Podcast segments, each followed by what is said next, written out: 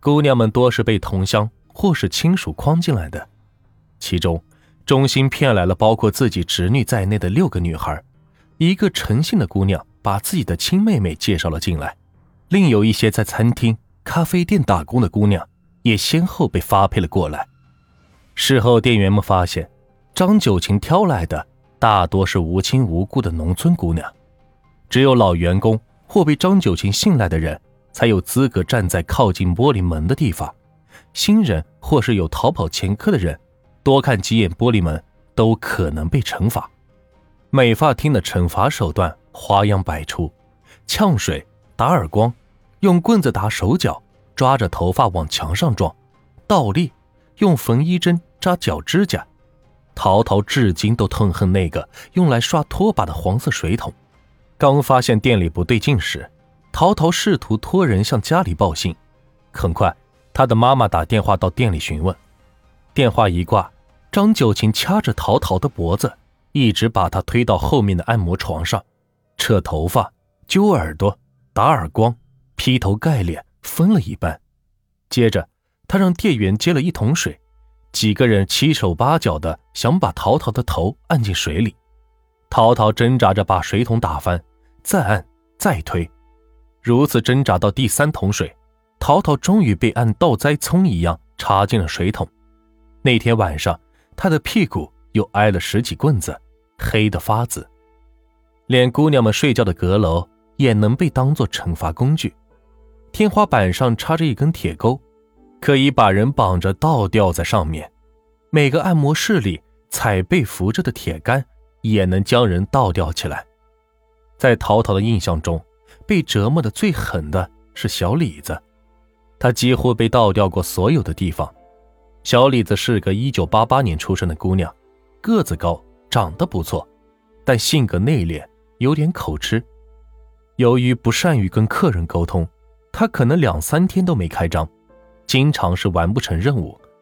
有一次，陶陶临睡前，小李子就被吊在一旁。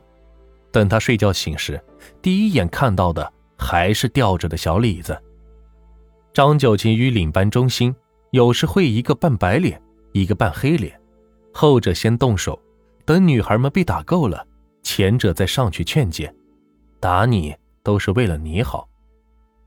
张九琴被捕后，中心作为从犯被判处七年有期徒刑。陶陶直到看了判决书才知道，小姨从二零零二年进入了乐乐美发厅后。被足足打了三年，除了呛水、倒立外，还被逼着喝尿，冬天扒了衣服被浇冷水。时间长了，钟心早已没了年少时的脾气，也因为听话，他得到了张九琴的信任，成为了店里为数不多可以走出美发厅，帮其他姑娘采购日常用品的人。张九琴曾跟他许诺，以后这个店就给你经营，你年龄大了。我给你介绍个对象，你结婚，我给你买房买车。钟欣信了，张九琴确实带他相过两次亲，但是都均以失败告终。二零一三年，乐乐美发厅的承包人写上了钟欣的名字，但实际管理者仍然是张九琴。几年下来，钟欣是一分钱也没有拿到。涛涛觉得小姨可怜又可恨，有那么一瞬间，他确信。自己看到了钟心最真实的一面。那一次，钟心带着他去给一个熟客按摩。陶陶进入房间后，发现钟心靠着墙，脱力一般，带着绝望的、生无可恋的表情。私底下，钟心告诉关系要好的店员，他不想逃。这个连亲侄女都骗过来的人，无法面对村民和家人。我回去了，也没有立足之地。再说逃回去，就什么也没有了。张九琴的账本上密密麻麻的记录着姑娘们的业绩，不定期的给他们发工资，有时三千，有时两千，分别装在白色的信封里。姑娘们一过手，就得交到吧台锁起来。信封里的钱，除了买日常用品时可以提取，逢年过节也可以从里边拿点出来寄回家，打消家人的疑虑。有的家人好搪塞过去，就少给些；不好搪塞的就多给点有一年春节，陶陶父母强烈的要求女儿回家，张九琴大方的给了一万。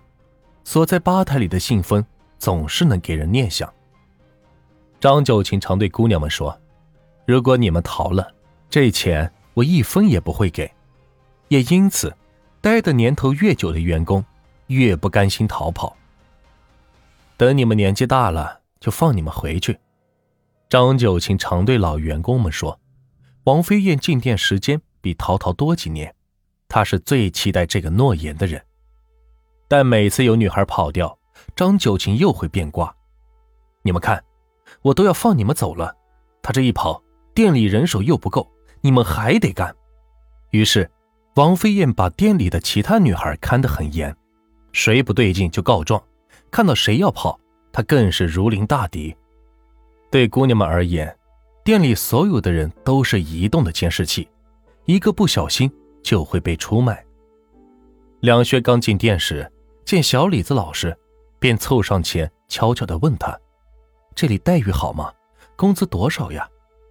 小李子抬起头，忽闪着眼睛打量了他一下，立马是冲了出去，把梁轩的话告诉外面的人。其他人认定梁轩不安分，把他是打了一顿。此后的一个月，小李子拖地、洗抹布的任务就轻松的移交到了梁轩的手里。梁轩吃过这次亏，再也不敢轻易的和别人说话了。他戴起面具，过上了行尸走肉般的生活。在店里，陶陶唯一信任的只有梁轩，但他们会被刻意的隔开，几乎没有说话的机会。张九琴不愿意让姑娘们私交甚密，哪怕交头接耳，都可能落得一顿毒打。周密和袁蓉蓉是张九琴的眼中钉，一个逃跑未遂，一个是上海姑娘。某天，两人私下聊了几句，被其他人告了密。